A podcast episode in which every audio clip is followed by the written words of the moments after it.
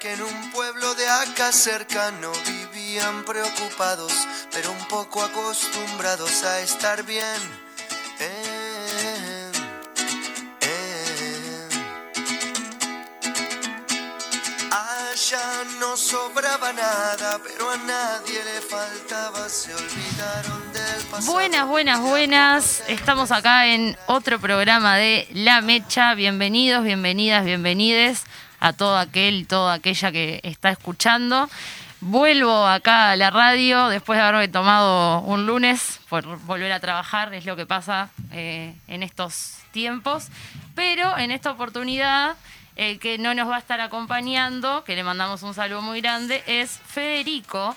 Pero no estoy sola, igual en la radio, tengo muy buena compañía, por suerte. Tenemos a a Bruno por acá, Bruno López, que volvió a conducir junto conmigo. Muy buenos días a todos, muy buenos días a todas, a todos. Acá estamos una vez más en el día, es oficial, señoras y señores, el día más horrible del año y que alguien me lo niegue, por favor. Nadie puede, nadie Yo- puede. eh, Indiscutible. Estoy completamente de acuerdo, el día más horrible del año. Y bueno, ahí escuchamos que hay otras voces femeninas, así que bienvenidas Micaela Martínez, Florencia Leimoné, que nos van a estar escucha- eh, acompañando. Y escuchando también porque ellas nos escuchan, son oyentes de la radio, si no me equivoco. Es cierto, es cierto. Bueno, muchas gracias a ustedes por la invitación y bueno, por hacernos parte, este, a Flor y a mí. Así que bueno, nada más que felices de estar acá acompañándolos un ratito. Excelente. Bueno, Buen, buen día para todos y todas y bueno, gracias por la invitación, ni que hablar, estar de este lado. Claro.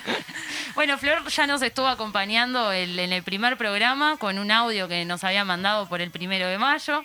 Este, así que, bueno, bienvenidas. Y ellas van a estar acá comentando un poco este, con la estructura del programa, las noticias y también hablando de Antel, las telecomunicaciones y de, bueno, de la lucha de, de Sutel, del sindicato de, de Antel. Tenemos un menú bien variado para hoy entonces, calentito para encender la mecha en un día que yo sigo monotemático, lo siento, pero correr bondis hoy ha sido espantoso. La verdad Traumático. que sí, sí, sí, mojarse, te digo. Bueno, y en este día eh, recordar que es el Día Internacional de la Lucha LGTBI, así que bueno, Así es. saludar, Es saludar esa lucha. A toda la Y- comunidad, a todo la- el movimiento que, que siempre está levantando esas banderas tan dignas, un saludo grande. Un Salud. saludo para ellas, ellos, ellos. Este, así que bueno, bueno, arrancamos con la ronda de noticias, ¿les parece? Bueno, La primera noticia que tenemos para comentar en sí es que el día de ayer nuevamente nuestro presidente de la República, eh, un 27 de junio en la noche, decide por Twitter anunciar otro cambio en el, en el gabinete. Para anunciar un nuevo ministro de Agricultura y Pesca, otro colorado que ya le correspondía a, coloria- a un colorado, este, así que sale Uriarte, es como el fútbol esto, sí, pareciera. sí, entra uno, sale el otro. Sale Uriarte para que entre Matos. Otro cambio de figurita, ¿eh? Ahí va. Sí, y estábamos hablando con, con Bruno antes del inicio del programa que ya es el tercer cambio de, de gabinete que, que se realiza, ¿verdad? Anunciado por Twitter también, ¿no? O sea, el mecanismo oficial ahora se ve que es ese. Sí, es, es algo que, que está siendo moneda corriente, no solo para anunciar algo tan importante como un cambio de ministro en 16 meses de, de gobierno, ¿verdad? Sino que también los anuncios en las medidas sanitarias, las vacunas, todo ha venido si- siendo por Twitter, ¿no? Y la, la farandulización de la política, ¿no? La espectacularización, esas palabritas medio raras, pero hay que definirlo de alguna manera esto porque parece que fuera un show. Exacto. Sí, también mucha gente lo decía, que qué fechas que elige justamente para hacer estos anuncios, ¿no? De cambio de ministro, como restando la importancia a lo que, bueno, verdaderamente importa, el primero de mayo. eje, sacar de eje la, la, la, la atención, ¿no? Exacto. Exactamente, bien esto que traes, Mica, que el primero de mayo, justamente un día de lucha tan importante para los trabajadores y las trabajadoras, eh, él decidió anunciar el cambio de Bartol a Lema y ahora, un 27 de junio, sin pronunciarse, por supuesto, este, en, en relación al golpe, elige anunciar este cambio nuevamente eh, y además haciendo un énfasis en quién entra sin mencionar motivos ni, ni nada de por qué sale Uriarte. Sí, yo soy de los que le propone a la audiencia que atiendan cada vez que se hace algún anuncio de- del gobierno. En general, la mitad de los anuncios que se hacen son para tapar a veces otros temas que, que hacen ruido. No quiero caer en cuestiones persecutorias, nada por el estilo, pero, Ah, no, claro. pero evidentemente hay una agencia de publicidad que está muy afiladita ahí. Muy pish. Trabaja intensamente esa agencia de publicidad. Sí, y está ahí atendiéndola, tiene como una agenda, me parece, y va viendo a ver qué está Construye, construye la atención, ¿no? De, de la población en general. Me saco el sombrero, la verdad que me saco el sombrero. Lástima que sea este, no siempre pensando en el beneficio general, sobre todo tapando temas que, que realmente no, no da para andar jugando, ¿no? Bueno, no da para andar jugando con, con un ministerio, ¿no? No, andar cambiando figuritas, en fin. Ojalá sea para mejor. Aunque Ojalá que hay algún indicio que podría pensar, hacer pensar lo Sí, contrario, hay, ¿no? hay al- algunas noticias que estuvimos, es todo muy reciente, Mm. pero estuvimos eh, ahí leyendo este, antecedentes de Matos y parece que tiene al- algún contacto con relación con UPM, así que bueno, hay que prestar atención a Qué esas raro. cosas. Sí. No sé por qué me, No me sé, extraña, no, ¿no? no, no sé, muy extraño, la verdad. Bueno, a ver, eh, ni que tuviéramos ya gerentes en puestos claves. No, No, por favor. Que respondan a intereses Mal, multinacionales. por supuesto. No, Lejos, no, lejos. lejos de eso. El, el poco servicio a, a lo público, ¿no? Al- Eh, Pero bueno. Bueno, hacemos confianza. Así. O algo parecido. Mm, Bueno, vamos a hacer como que sí. bien. Veremos. ¿eh? Veremos en unos días. Bueno, vamos eh, con otra, una noticia de Montevideo Portal que titula De Guatepeor a Guatemala. Tres departamentos cambian rojo por naranja en el índice de Harvard. Flores, Durazno y Rivera están fuera de zona roja en el índice ya mencionado, que marca con ese color los, los lugares que tienen más de 25 contagios por cada 100.000 habitantes en el promedio semanal. Bueno, eso, una buena... Notable para, para la gente de estos departamentos. Sí. Sí, señor, señora.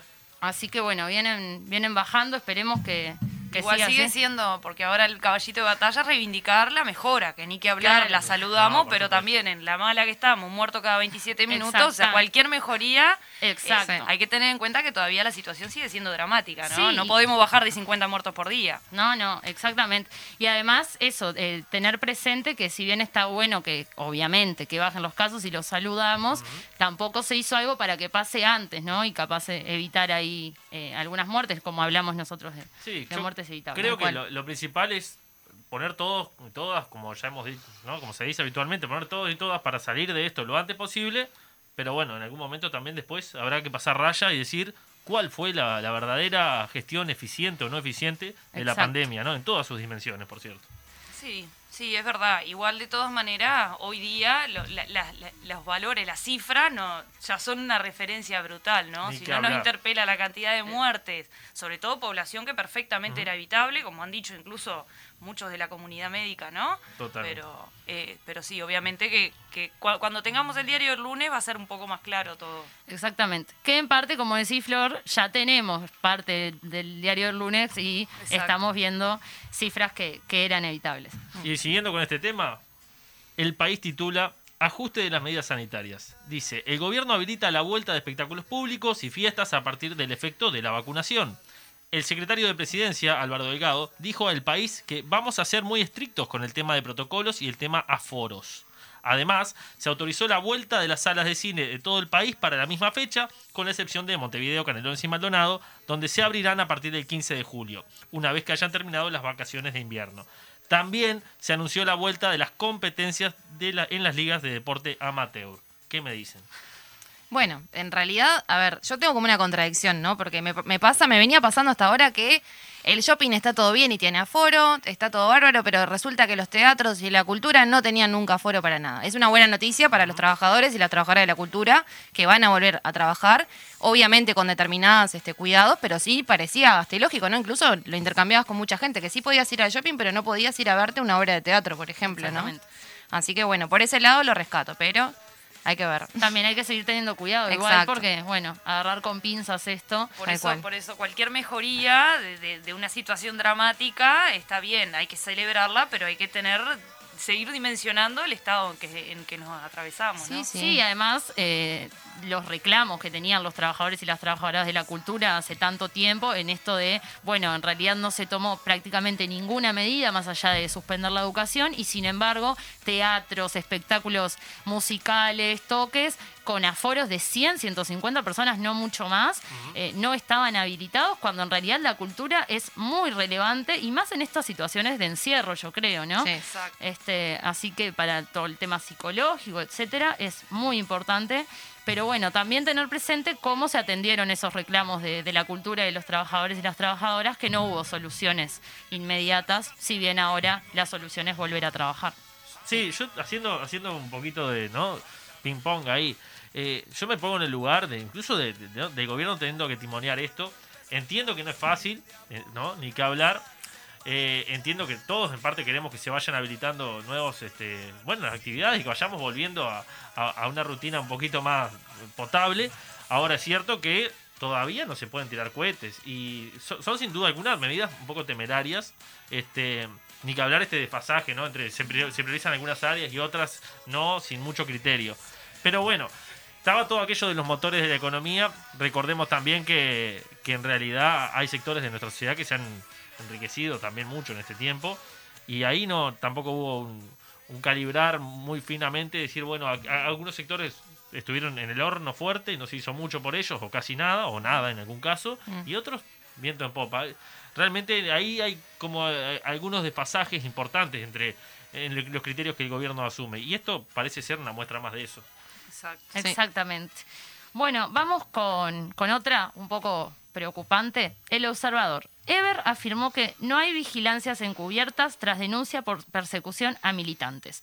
Está todo registrado y no hay vigilancias encubiertas, respondió el ministro del Interior, Luis Alberto Eber, a las acusaciones de seguimiento, vigilancia y persecución a militantes que reúnen firmas contra la ley de urgente consideración en Rocha, realizadas por el ex, el ex- ay, perdón, Exintendente. ex intendente Aníbal Pereira.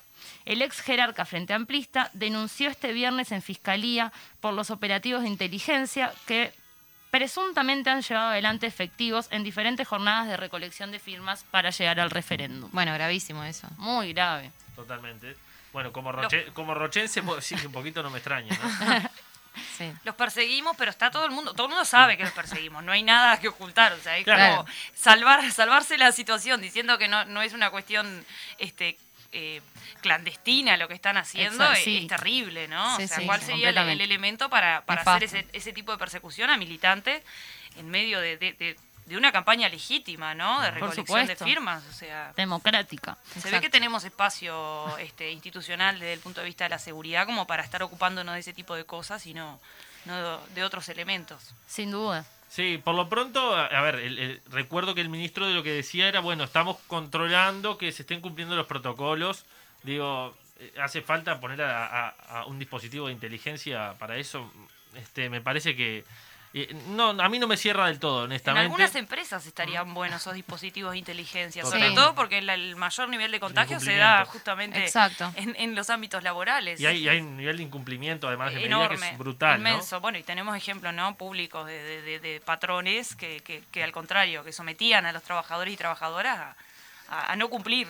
A ir a La- trabajar igual. A ir a trabajar igual, con los test. Les digo una buena dentro de todo, por lo que me dicen, en- ¿no? como buen rochense, por allá hay, hay más gente que se ha arrimado a la recolección de firmas a partir de esto. De alguna manera, Bueno, bien. Bueno, bien, estimulado. Ey, ¿qué, qué tan, ¿Qué tan prohibido es, es esto? Ey, estamos haciendo algo que es plenamente democrático.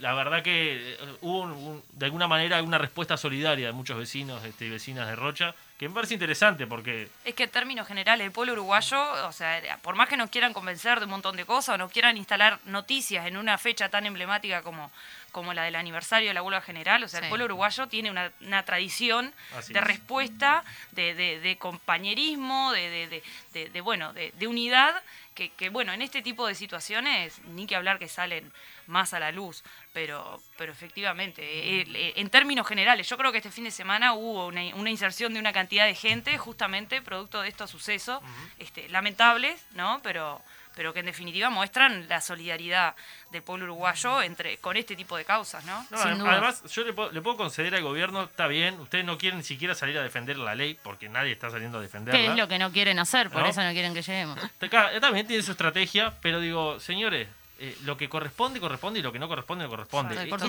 tipo de cosas eh, son inadmisibles. Este, ah, entonces, realmente me parece muy, bien- muy buena la respuesta de la gente que diga, a- vamos a, a defender una iniciativa que es democrática, más allá incluso de si estamos enteramente a favor de los 135 Exacto. artículos Exacto. no. Exactamente. Pero es esa, la Obvio. recolección de firmas es eso, es eh, habilitar la consulta popular. O sea, que atrás de la democracia, la mayor cantidad de firmas. Así es. Después, bueno, resolveremos cada uno con, Claro, ahí se su, verá. con su librito. Pero bueno, tener presente estos actos, que no es la primera vez que pasa, además de, Mm. de militantes siendo atacados, de hecho, por- sí. eh, sí, este, a veces hasta por la propia policía institucional, así que bueno, a tener cuidado, pero eso, es un mecanismo democrático, así que bueno. Eh, bueno, seguimos con la siguiente noticia, búsqueda. Dice que liciales encuentran poco sentido en la educación recibida para trabajar o seguir estudios, un panorama que la, la pandemia agravó. Mientras la vuelta a la presencialidad asoma en el horizonte en secundaria y UTU, persisten los problemas preacadémicos asociados a la oferta educativa, agravados con el aprendizaje virtual.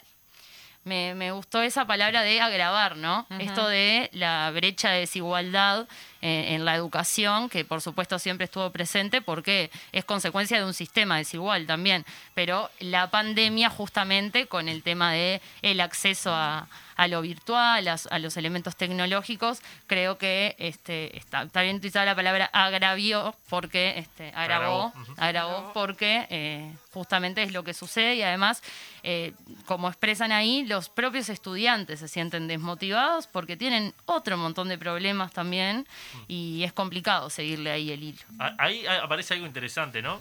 Los estudiantes desmotivados, las estudiantes desmotivadas, eh, me parece, bueno, los, los comprendo y los entiendo a full, al 100%, Obvio.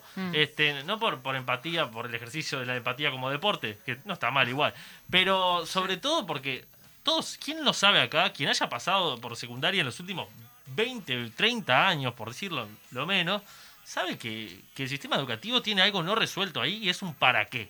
Es Para- un para qué cursar Ah, eh, y, no, y no porque, obviamente, por aprender, el amor al conocimiento, pero en realidad, quien no tiene una perspectiva de realizar estudios terciarios, ¿para qué realiza secundaria? Solamente porque le dicen que sin ciclo básico o sin liceo completo no conseguís trabajo. Pero en realidad, la- la- el amor por, por aprender, que por más esfuerzo de algunos docentes, ¿no? Eh, pero no está bien pensado el sistema educativo y eso es, es una deuda que, que se arrastra hace rato, ¿no? Este, y que este gobierno realmente no ha dado atisbos por resolver. Y una última anotación sobre esto.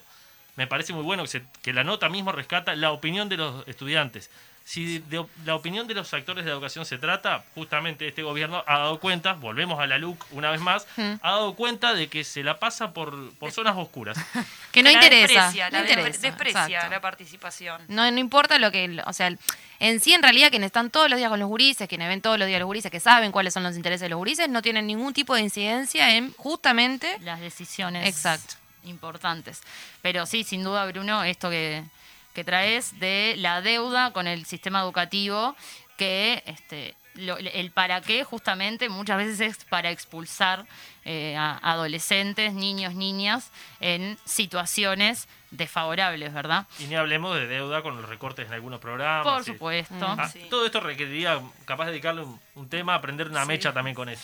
Es que justamente para que no fuera más grave había que poner más plata, más presupuesto para que esto pueda ser un poco menos Y difícil malo. que se logre un diseño mucho más este, eficiente y, y- y atinado del sistema educativo sin incorporar a los actores que realmente participan diariamente en ello. Se viene transitando el camino inverso. Así que lamento, señores y señores, no hay pronósticos muy optimistas. De momento tendremos que parirlos. Y con la situación económica que estamos atravesando, las preocupaciones también del estudiantado se, se- se cambiaron sustancialmente, ¿no? Si tenés que resolver el plato de comida por encima de la conexión a internet para poder seguir manteniendo vínculo educativo, se complica. O sea que incluso hasta la, la educación desde el punto de vista económico queda postergada en términos generales, ¿no? Como una preocupación central.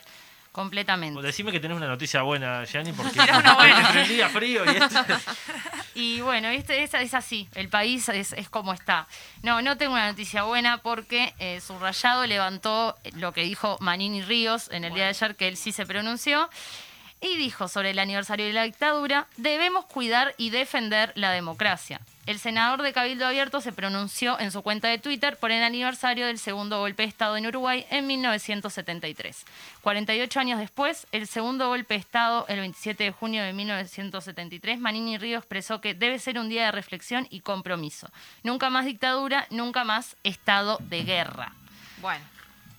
Volvemos con el tema de la guerra de los dos demonios, que tienen como La una de fijación. demonios. Esa teoría, exacto, que yo tanto detesto en lo particular, pero Sí. es como que tienen una fijación en Tienen que hacerle. explicar el fascismo Exacto. de alguna Exacto. manera, ¿no? Sí, sí, tienen hay que- una fijación, hay que abrir un consultorio psicológico que atienda específicamente Por ese favor. tipo de Ese traumas y tipo- Por patologías. favor, porque Sí, de sí, verdad, sí. o sea, ya está, no, no, es, es increíble. Yo la verdad, o sea, es la justificación que encuentran para todas las atrocidades que cometieron. ¿se Por cuenta? O sea, supuesto. y en realidad no tiene ni lógica ni, ni, ni está acompañada por nada histórico que, que, que avale lo que dicen. O sea, es increíble. Yo ya, ya me, me pongo mal en Sí, ese sí, tema. sí.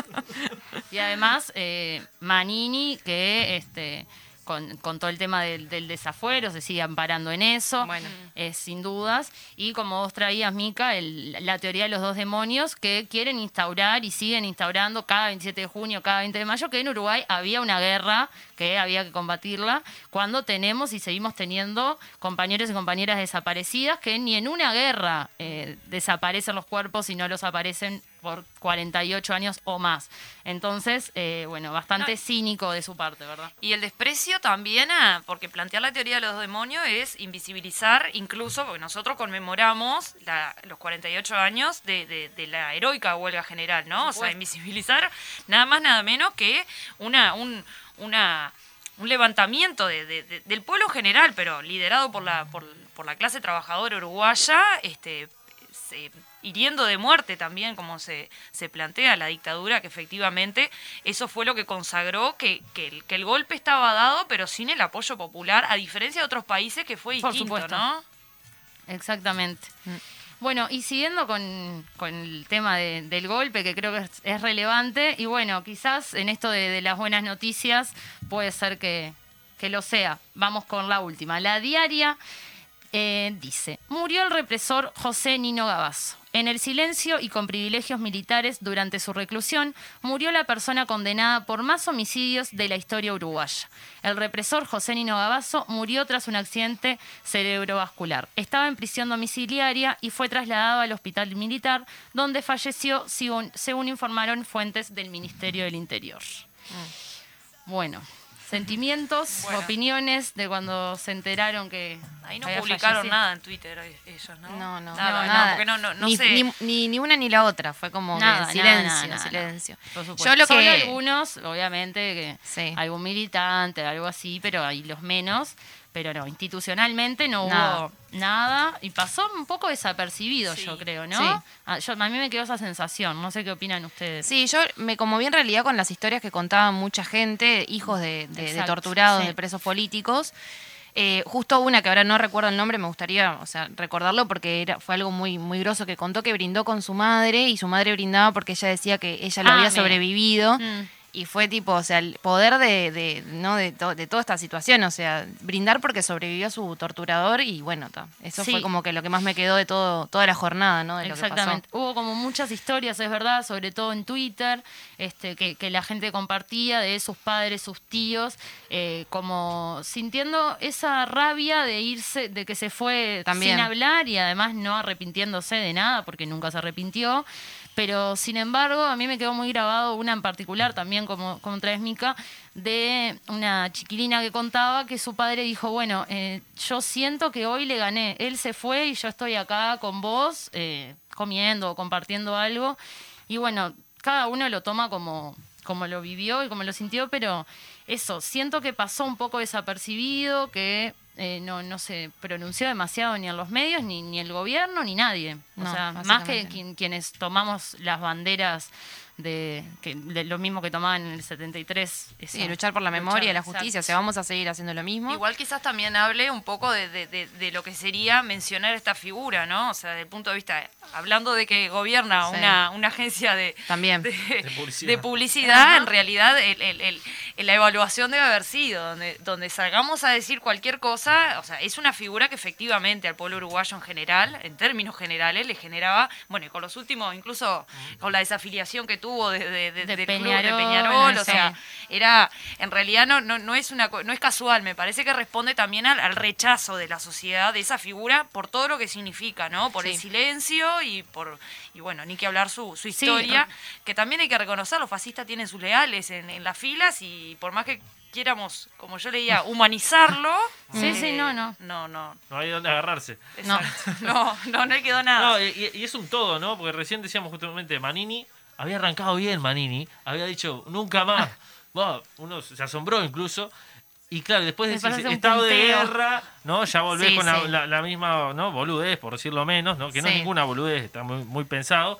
Y tenés estos genocidas que se mueren con total impunidad. Y, y yo me pregunto, ese nunca más, ¿de dónde pensamos que va a salir?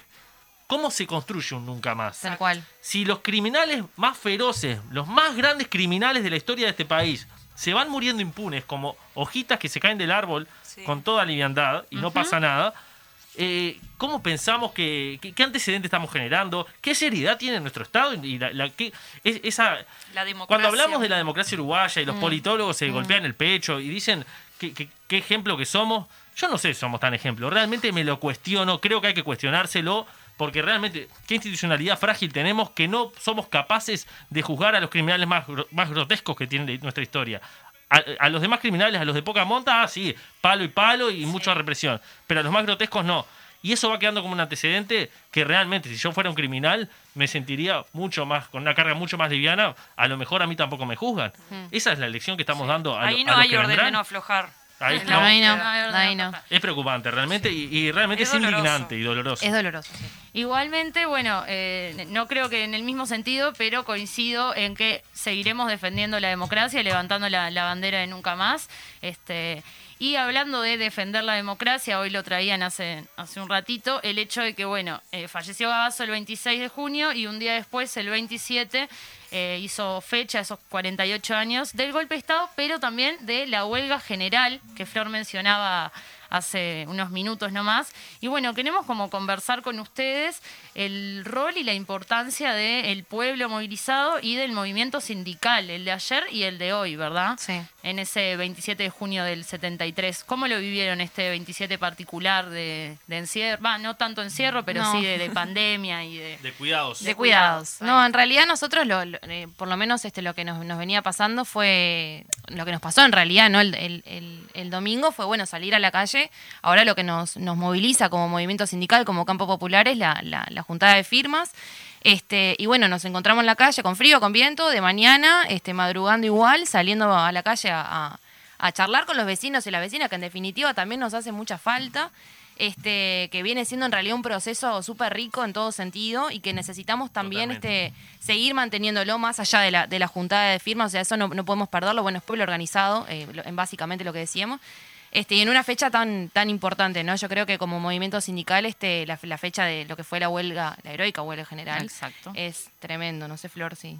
No, eh, eh, más o menos lo que decía Mica. Capaz que da- da- dar dos, dos o tres apuntes de qué fue la huelga, también para, para está, terminar de la- contextualizar al, al usuario desprevenido, al, al usuario, al, al escucha. A la escucha.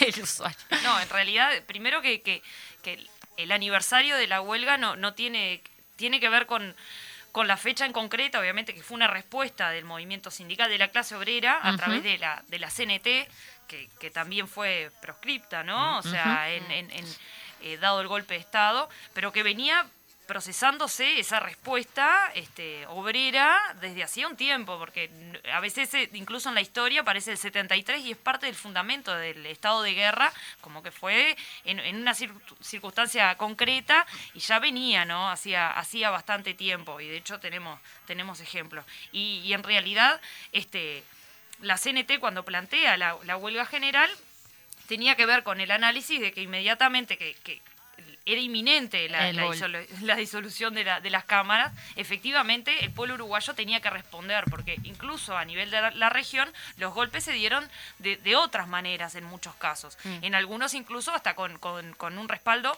mayoritario de, de- la, de, de los pueblos, de, cierta parte de la población.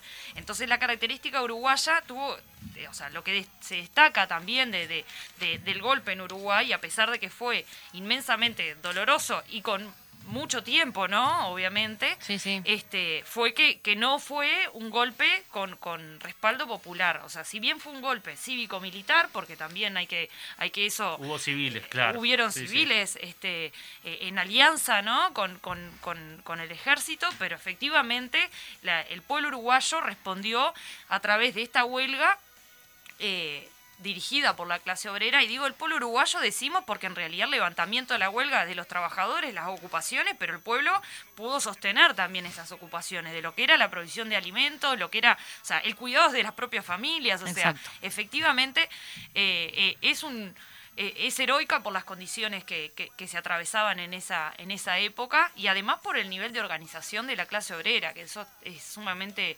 importante importante reivindicar Sí. que, que, bueno que incluso hoy día este adquiere un valor también en función de las circunstancias que estamos atravesando los niveles de desempleo la- la- este, los los seguros de paro, la, la- la situación económica, la pandemia, o sea, que en definitiva ha hecho que, que- que el movimiento sindical uruguayo tenga que reorganizarse en, en- en sus formas y, y, de hecho desde el punto de vista de, de- de- de nada, de la, de la llegada con la cantidad de compatriotas que estamos, que tenemos sin trabajo. Este, entonces, bueno, tiene como un valor y tiene el valor democrático, ¿no? O sea, de, de que justamente esa huelga era defendiendo las instituciones democráticas. Y nosotros hoy día nos encontramos 48 horas después, eh, 48 perdón, años. 48 años después, eh, en circunstancias donde estamos llevando adelante un- una campaña por la recolección de firmas, justamente reafirmando la, la- la necesidad democrática de discutir y de participar de las definiciones políticas de este gobierno, que bueno, que ya, ya han hablado ustedes en, en más de un programa y, y bueno, y nosotros obviamente que, que venimos planteando sistemáticamente con respecto a lo que refiere a la ley de urgente consideración, ¿no? Esa ley este, inmensa en plena pandemia, Enorme. Mm. este, una herramienta constitucional que, que, que- que, eh, existe, pero que justamente lo que se resuelve de urgente no tiene nada, hay una cantidad de elementos que no tienen nada que ver con la urgencia, por lo menos lo, lo más urgente del año pasado era indiscutible que era la pandemia. Totalmente. No hay y nada. ningún elemento que vaya enfocado a la pandemia. Entonces, bueno, en función de eso, este este, esta, esta fecha, eh, este año, nos toca bueno atravesarlo en esta, en esta cuestión de la recolección de firmas y a pesar del clima fue eh, hermosa la respuesta porque al contrario, redobló, la fecha efectivamente motivó a una cantidad, a cientos de militantes a lo largo y ancho del país a salir, a redoblar los esfuerzos por, por, por la recolección de firmas que estamos ahí este, este, casi casi en la Casi llegando a- al final. Está bueno lo, lo que decís, Florencia, entre varias cosas. Eh, particularmente esto, ¿no? De, hacer un, paralelismo donde aquella hazaña, la huelga general, se paraliza el país como una respuesta patriótica de, los trabajadores y trabajadoras. decir, "Vos, co- con esto no transamos, ¿no? Con este avasallamiento de las instituciones, con este avasallamiento de las libertades y la democracia, no transamos. ¿no? En aquel, en un momento drástico, ¿no? Este, muy, muy, muy crudo. Hoy en día, obviamente, en otra situación, ni que hablar, salvando las enormes distancias, pero esa idea de que la democracia no es algo dado de una vez y para siempre. No es una cosa que está pétrea, ¿no? Que está en piedra tallada y, no lo mueve. que queda. Exacto. Que todo el tiempo hay que cuidar y que nuestras prácticas como ciudadanos, ciudadanas, son las que definen la calidad de nuestra democracia. Y que la tenemos que construir a diario, o sea, es lo mismo que hablamos siempre, o sea, la democracia en realidad no es algo que vos votás cada cuatro años y bueno, ya, y me expreso en una urna y se terminó, no, yo la democracia la tengo que construir a diario defendiendo mi- eh, la participación de la, de la población en general, defendiendo las empresas públicas también, eh, defendiendo la educación pública, la vivienda, el acceso a la, a la, educación, a la salud, que tan importante es, o sea, por eso en realidad también este nos parece que bueno, que, discutir con la gente y conver- conversar este con los vecinos, con las vecinas, con los trabajadores, ¿no? Este y que se tome en cuenta la opinión de los trabajadores, básicamente, también para todo, ¿no? Que somos quienes salimos todos los días a la calle, básicamente, a no solamente este por un plato de comida para nosotros y para nuestra familia, sino también para seguir este manteniendo lo que es un poco este la situación en este país, que bueno, más allá de la pandemia, lo venimos haciendo este hace mucho tiempo, así que nada. Sí, democracia que es mucho más que un voto Democracia en la urna cada que- cinco años, ¿no? exactamente. Sí. Tantas Y- dimensiones abarca. Es, es- ahí o sea, sin dudas. es un no se puede definir en, en una Es un sola. abanico. Eso, y poder conversar también con la gente y con la clase trabajadora de que también son formadores de democracia y que no es eh, solamente depositar el voto, como, como decíamos, sino que esto que, que se está haciendo de la recolección de firmas justamente es un mecanismo democrático para algo que consideramos antidemocrático también, si bien está eh, en las reglas del juego eh, poder hacerlo, por eso lo hicieron, pero es una ley re- súper antidemocrática y que avasalla de derechos muchísimos en vivienda, en salud, en educación. Así que bueno, hablando de eh, la organización de los trabajadores y las trabajadoras, vamos a ir a una pequeñísima pausa y a la vuelta vamos a, a compartir un, un audio de Fede que va a estar presente un poquito, aunque no esté, este, y conversar del de el rol de, de Antel, las empresas públicas y el sindicato y las luchas que, que está teniendo en este tiempo. Quédense ahí, seguimos encendidos en la mecha.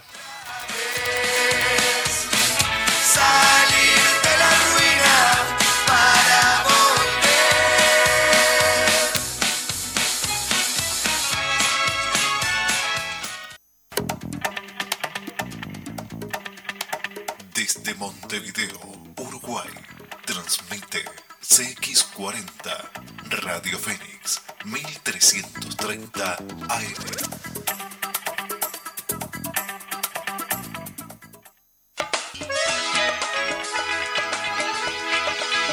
De lunes a viernes a las 16 horas, francamente, con Rubén Sánchez, un programa para gente que piensa. Fénix 1330 AM.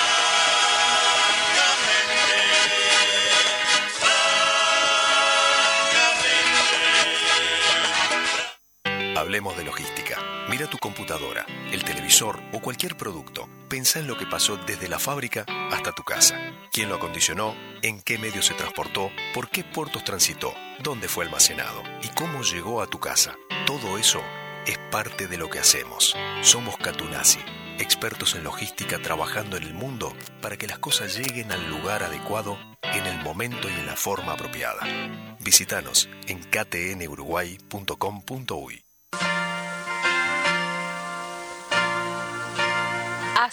Asociación de Plásticos Unidos, que se emite todos los jueves a las 15 horas. Campaña de bien público en el marco de la Ley 19.307. El plan de vacunación sigue avanzando y ya superamos las 3 millones de dosis. La agenda de 12 a 17 años está abierta y los menores deberán concurrir a vacunarse con un adulto. También se mantiene abierta la agenda para los mayores de 18 años, para que todos los uruguayos puedan agendarse y vacunarse. Mientras todos nos vacunamos, hagamos lo imprescindible con los imprescindibles, manteniendo los cuidados que todos conocemos. Distancia, tapaboca, higiene, ventilación y mantenerse en la burbuja familiar. Los contagios se bajan si todos ponemos el brazo y somos solidarios. Ayudemos a las vacunas. Cuídate. Presidencia de la República. Desde Montevideo, Uruguay, transmite CX40 Radio Fénix 1330 AM.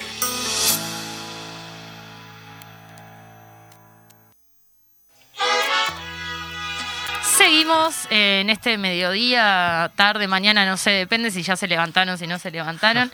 Este, seguimos con Mica, Flor, Bruno. Y bueno, eh, decíamos que tenemos a, a Fede, que nos mandó una participación virtual, sería. Desde exteriores. Desde exteriores. exteriores con este día, Fede, muy bien. para poder hablar de eh, una introducción a qué está pasando con las telecomunicaciones en este país, con Antel precisamente. Este, así que bueno, escuchamos a, a Fede y de ahí eh, seguiremos conversando.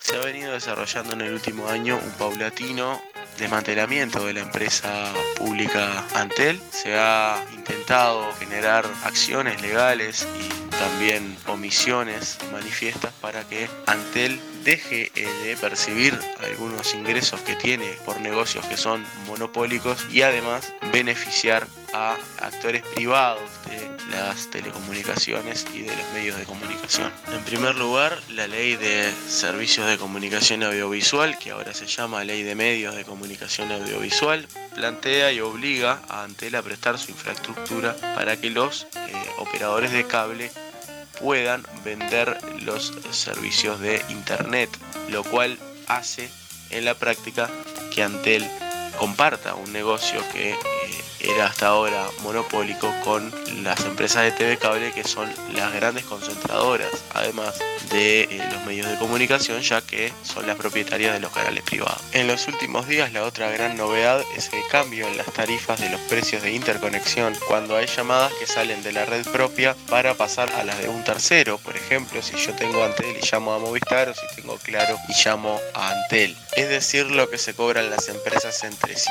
Esto que está planteado como una forma de bajar el precio de las tarifas es algo que además de que aún no ha pasado, no se ha bajado ni un peso de las tarifas, perjudica enormemente a Antel porque Antel es la red más grande y además Antel tiene el monopolio de los teléfonos fijos y por lo tanto es quien más cobra en estas transacciones, lo cual implica entre 6 y 7 millones de pérdida para Antel. Por último, probablemente sea lo más notorio la omisión manifiesta, decidida y expresa del gobierno respecto a la concentración de servicios de comunicación audiovisual. Es sabido que el grupo Magnolio recientemente adquirió Azul FM y que el grupo Carve ha comprado Monte Carlo y Radio Cero, algo que además de que no ha pasado por la USEC en ningún momento, no se ha firmado ningún documento está expresamente prohibido por ley, ya que un mismo titular o un mismo grupo no pueden tener más de tres servicios de comunicación audiovisual. Pero la URSEC no está haciendo uso de sus potestades de fiscalización, lo que representa en definitiva una omisión del gobierno a aplicar la ley en beneficio de los grandes grupos concentrados de medios de comunicación.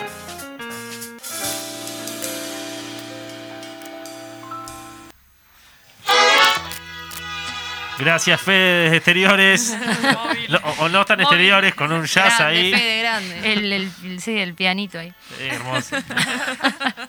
Pero bueno, ¿qué nos decía Fede? A ver, eh, por lo menos mencionaba tres, tres puntos ¿no? relevantes. No sé por cuál de ellos quieren arrancar, eh, Micaela, Florencia. ¿Por cuál te sentís más cómoda vos empezando? Son Porque buenas no nada, noticias. porque un poquitito, ¿viste? Quizás, Por suerte. quizás por, por eh, lo, lo que fue noticia esta última semana, que, que Sí. Sutel eh, sacó un comunicado, esto de el- las tarifas a um, Claro y Movistar, cómo afecta eso y la pérdida que es en monetaria para Antel. Y explicarle un poquito a la gente de, de qué va, más allá de que lo que nos trajo Fede, por qué es tan importante que, que Antel no pierda plata.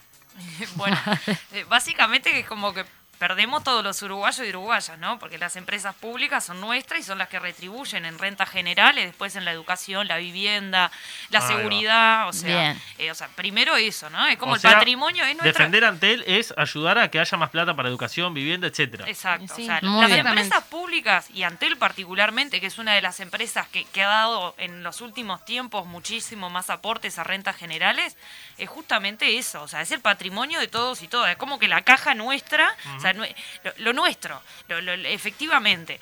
Que además, en la medida que le va bien, inmediatamente retribuye, o sea, las ganancias todas Claro. van, a diferencia de, lo- de los privados, que la- el privado hace plata y esa plata queda para el bolsillo de los privados que generalmente ni siquiera queda en el país, ¿no? En el caso del desarrollo de las empresas públicas estamos hablando de que todo lo que se produce, todas las ganancias, inmediatamente se retribuyen a la propia sociedad a través de eh, los recursos, esto que decimos, que la- con los que cuente la educación, la seguridad, que es un caballito de batalla importante, bueno, también depende, si a Antel le va mal, que haya eh, presupuesto y recursos para la seguridad, ¿no?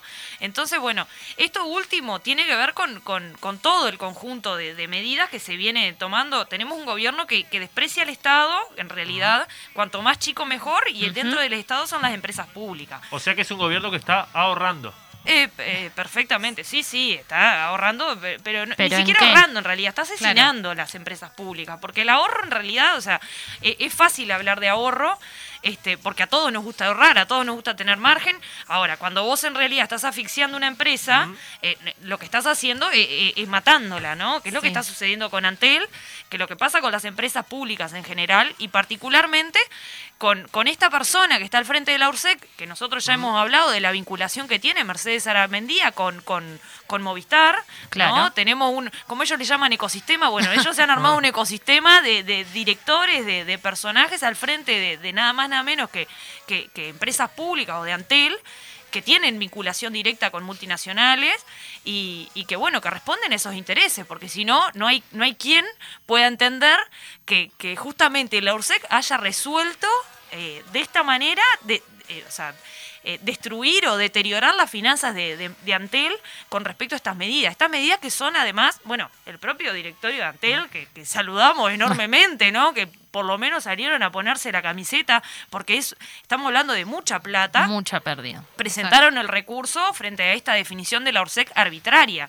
pero arbitraria y con y dirigida a favorecer a las multinacionales que son las que menos han invertido en nuestro país y no hablamos de datos fijos porque es el monopolio de Antel, hablemos de celular que están en competencia con nosotros y Claro. Antel dobla la cantidad de radiobases, por ejemplo, a nivel nacional con, con respecto a Claro y Movistar. Entonces, eh, en realidad la definición eh, es, es rompe los ojos de, de que efectivamente hay un objetivo de deteriorar Antel desde todo punto de vista, ¿no? Y ahí hablamos de, le- de ley de urgente consideración, hablamos del proyecto de ley de medios, hablamos de las definiciones presupuestales, en fin. Pero a ver, este, yo, me- yo vine con un chip en la cabeza, ¿no? Me- yo me comí el año, el año pasado y el, y el anterior que el gobierno este venía para ahorrar justamente en, la- en lo- en el gasto del Estado. Capaz que lo están haciendo, capaz que no, pero me estás diciendo que, que nos perdimos de recaudar con este tipo de cosas o nos vamos a perder de recaudar 6 mil, 7 mil millones de dólares por año. Aproximadamente, sí. En Entonces realidad- no me cierra mucho que a qué está jugando el Y gobierno. lo que pasa que el, el- el- el ahorro y la austeridad, ¿a qué lado? Era lo que decía un poco Flora, ¿hacia qué lado va, no? O sea, ¿a dónde están apuntando con ese ahorro? Ahora yo, lo que la imagen que me bajaba de la cabeza, que le puede pasar a cualquiera, nosotros ahora estamos viendo la Copa América, que bueno, más allá de la polémica, si se juega, no se juega Vamos la Copa Uruguay América. hoy, vamos Uruguay hoy. Coronavirus, esto, lo otro. Se nosotros, está la, la- la anterior Copa América, el Mundial anterior, ¿por dónde lo veíamos nosotros? Lo veíamos por Vera. Por Vera. Cualquier persona teléfono, que tenía un celular A podía a de- a de veras acceder. lo veíamos por Ah, ver. de veras. Ah, de veras. Abríamos el celular, poníamos Vera y veíamos todos los programas de la selección. Ahora, los programas, perdón. Los, Partidos. los Los partidos partidos. de la selección. Ahora qué pasa. Ahora qué pasa. No, no, no se puede No, ver. tenés que tener cable. Morís por los con los O- privados. o con Morí con los privados. Entonces, si vos, a su vez, si vos tenés cable por internet, tampoco lo puedes ver. Lo puedes ver sola, porque en realidad los privados no tienen ese permiso. El permiso lo tenía Antel, o sea, lo tiene Antel, el permiso ese en realidad es una decisión arbitraria del pueblo no mostrarle los partidos. O sea, básicamente es eso, ¿no? Yo tengo un Antel, me puedo descargar la aplicación Vera, donde podía ver los partidos de Uruguay, ya no lo puedo ver. Sí, Básicamente eso. Está- estábamos viviendo Y todo, más ¿no? allá Bueno, de- básquetbol, de nuestras de posibilidades. posibilidades. Creo que la Sí. gente se quedaba mucho en la casa a mirar Claro, partidos. era ese el problema. Y no iba a trabajar. Creo que esto va a dinamizar los motores de la economía. Sí, sobre todo porque sí lo pasan otros operadores privados. En Claro. realidad es como la- la- la- el, el escenario, volvemos a lo mismo, a lo desleal y, y desigual de, de condiciones que se están generando. Y estamos hablando de empresas de comunicaciones, ¿no? Porque hay una, una batalla como Antel tiene que hacer lo que mejor sabe hacer, se tiene que dedicar a lo suyo. Solo a lo suyo. Y no sé, si lo que viene haciendo Antel no es lo que le corresponde como empresa de comunicaciones, no solamente Antel estaría errado, tendré- las multinacionales están este, en otra dirección también. O sea, eh, la necesidad que lo que decía Mica, el tema de Vera, bueno, es una línea de negocio de la empresa de comunicaciones. ¿Por qué? Porque, claro, Movistar, todas esas empresas, todas tienen también sus plataformas de streaming. Pues Antel resulta que no puede dedicarse a eso. El Antel Arena, bueno, a nivel internacional, todas las multinacionales tienen sus arenas. ¿Cuál es el problema que Antel lo tenga?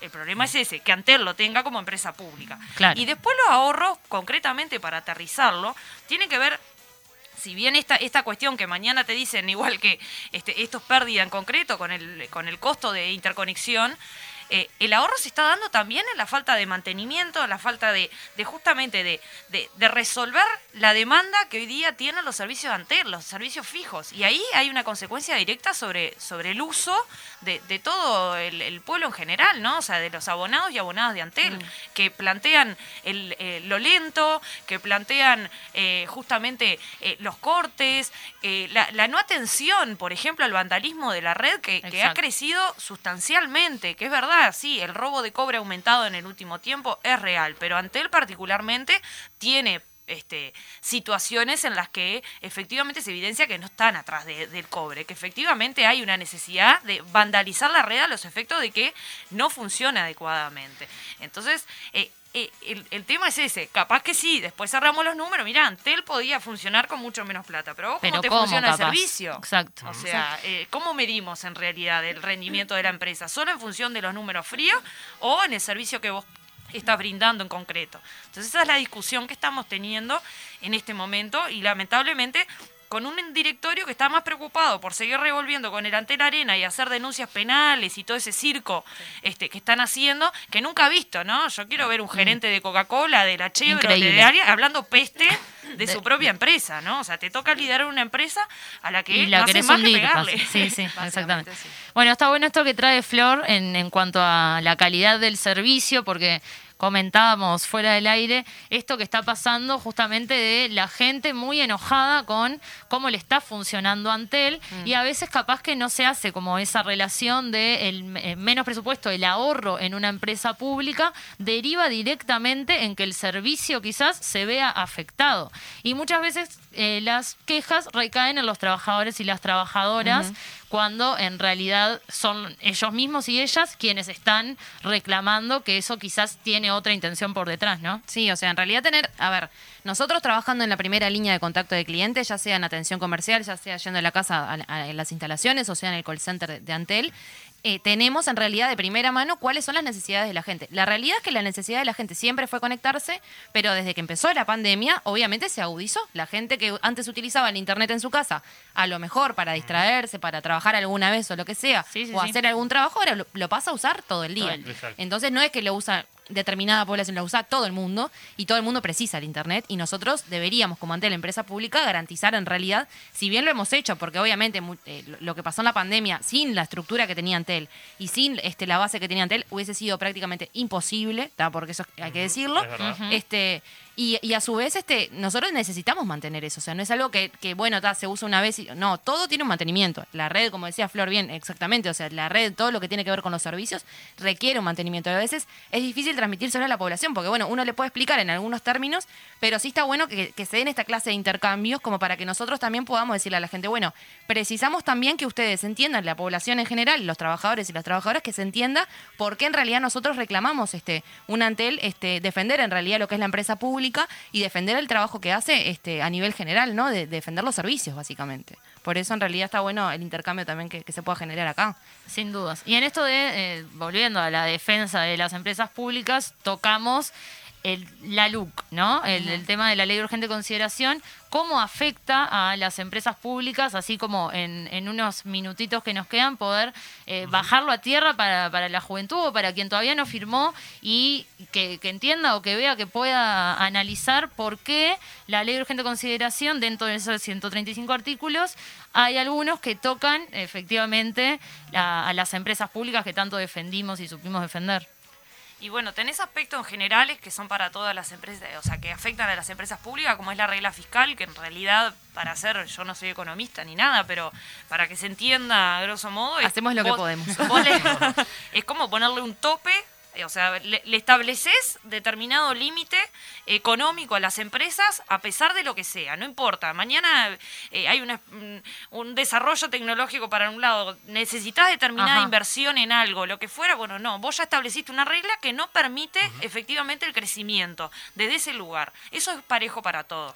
Eh, hablábamos de la ORSEC. Bueno, uno de, lo- de los componentes que tiene es la, la autonomía de la ORSEC, por ejemplo, en lo que, en lo que refiere a, eh, a las decisiones que toma. Estaba muy vinculado antes al Poder Ejecutivo y a la DINATEL, del Ministerio de Industria. Resulta que ahora la ORSEC cobra un valor este, mucho más autónomo y bueno. con este personaje a la cabeza que sabemos cuál es su orientación. Claro.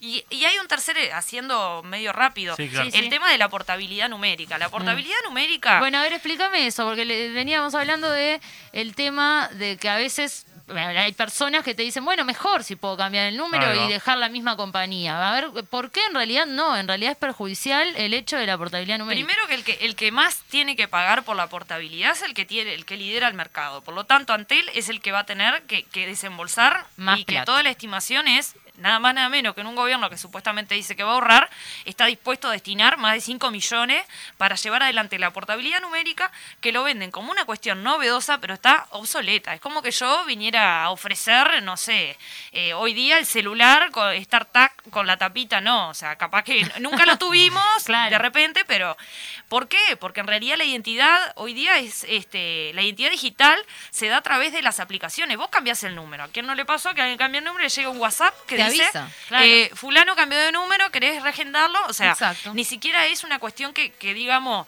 y además de, bueno, de lo vinculado a lo que tiene que ver con el concepto de libertad, ¿no? O sea, eh, ahora la libertad es la libertad responsable, la libertad Claro. se construye a través de que vos puedas cambiar de compañía no, sin perder sí. el número, que en realidad es, es, en- es no es totalmente cierto que vos sos dueño de tu número, nunca lo sos. Después, además de, de los costos, de, de lo obsoleto, está la cuestión de que para llevarlo adelante se tiene que construir una base de datos con la que nosotros como SUTEL hemos planteado una cantidad de recursos, producto de que esa base de datos, si bien está definida por técnicos, entendemos que tiene que ser muy cuidadoso, porque nosotros tenemos leyes vigentes del, del cuidado de la protección de datos personales, Mm, claro. y esa base de datos se estaba construyendo en función de datos que eran innecesarios y irrelevantes para las operadoras.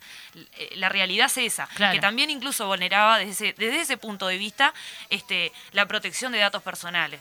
Pero básicamente la portabilidad, portabilidad es una inversión de más de 5 millones que va a ser el Estado plata. uruguaya justamente para algo que no sirve para nada. Si vos me dijeras, bueno, en, en materia de comunicación, ¿qué es efectiva? ¿Hacia dónde va el mundo? claro. O sea, Claro, no, no, no, sí. no es que lo- los más revolucionarios o la- las el empresas de- más, más poderosas en el mundo eh, se han convertido en líderes mundiales producto de la portabilidad numérica. O sea, justamente no, no, no tiene... Y, y han construido eso como una necesidad, en realidad. Porque efectivamente, o sea, sí, es verdad. eh, quizás hace 5 o 6 años atrás, 10 años atrás, el número tenía otra, otro significado, otra identidad. Pero hoy día, efectivamente, no, no, no tiene relevancia porque las aplicaciones todas este, modifican. Está y demostrado que no, no precisás. O sea, ya todo el mundo te avisa cuando vos cambiaste de teléfono, lo que decía Flor, WhatsApp te dice, bueno, cambié el número. avisan, ahí está. Lo mismo te seguís en Instagram, en cualquier lado ahora. La Avisás, gente. Ey, sí, por supuesto. exacto, ya está. Así Así- que bueno, bueno. queda claro que con un poco de todo este informe que nos me decía Fede, eh, tenemos un- algunas leyes y algunas medidas que son más concentradoras de la propiedad de los medios en pocas manos, eh, que generan menos eficiencia en los servicios y que nos hacen perder plata a roletes a todos y a todas, a- al pueblo todo. Eso es lo que, lo que hay para Antel y para las telecomunicaciones, ¿no? Totalmente. Las comunicaciones ¿Estoy general. errado? El proyecto, No, no, no, y el proyecto nada. de ley de medios, que, que lo que no están controlando hoy en realidad es lo que está establecido en el nuevo proyecto, que es más concentrador, más concentrador del punto de vista de los medios, ¿no? O sea, que esta cuestión de que los grupos económicos no podían ser propietarios de más de uno este, de, de los medios, hoy día con esta ley en realidad ya no se habla de grupo económico, sino de familia. O sea, somos Sí. una familia, somos seis integrantes, tenemos cada uno un, un, este, un medio de comunicación. Claro. El sueño del medio propio. El sueño. Exactamente. Bueno, una ahí- perlita ahí- más entonces este, en, en esto de los cinco mejores años de Sí, nuestra y vida. llamamos entonces, a- si todavía no lo hicieron, a firmar por eh, para derogar 135 artículos de la LUC. Y para que el ¿eh? pueblo decida, fundamentalmente. pueblo tener un añito más para que todo el mundo se informe. De eso va la cosa. Y que se tengan que discutir estas cosas que no se discutieron. Exacto. Bueno, y vamos a cerrar, que, que ya estamos en hora. Hablábamos hoy de José Nino Gabazo y de su muerte, el mayor asesino que, tuvo este país, condenado por 28 asesinatos, torturas. Vamos a leer al gran Mario Benedetti, que, que siempre está presente. Así que cerramos con eso. Obituario con urras. Vamos a festejarlo. Vengan todos, los inocentes, los damnificados que gritan de noche, los que sueñan de día, los que sufren el cuerpo, los que alojan fantasmas, los que pisan descalzos, los que blasfeman y arden, los pobres congelados, los que quieren a alguien, los que nunca se olvidan. Vamos a festejarlo, vengan todos. El crápula se ha muerto, se, se acabó el alma negra, el ladrón, el cochino, se acabó para siempre. Hurra, que vengan todos, vamos a festejarlo. A no decir, la muerte siempre lo borra todo, todo lo purifica, cualquier día. La muerte no borra nada, quedan siempre las cicatrices. Hurra, murió el cretino, vamos a festejarlo. A no llorar de vicio, que lloren sus iguales y se traen sus lágrimas. Se acabó el monstruo prócer, se acabó para siempre. Vamos a festejarlo, a no ponernos tibios, a no creer que este es un muerto cualquiera. Vamos a festejarlo, a no volvernos flojos, a no olvidar que este es un muerto de mierda. Nos escuchamos el lunes que viene a la misma hora. Gracias, Micaela. Gracias, Florencia. Gracias a ustedes. Gracias a la Salud. audiencia. Abrazo.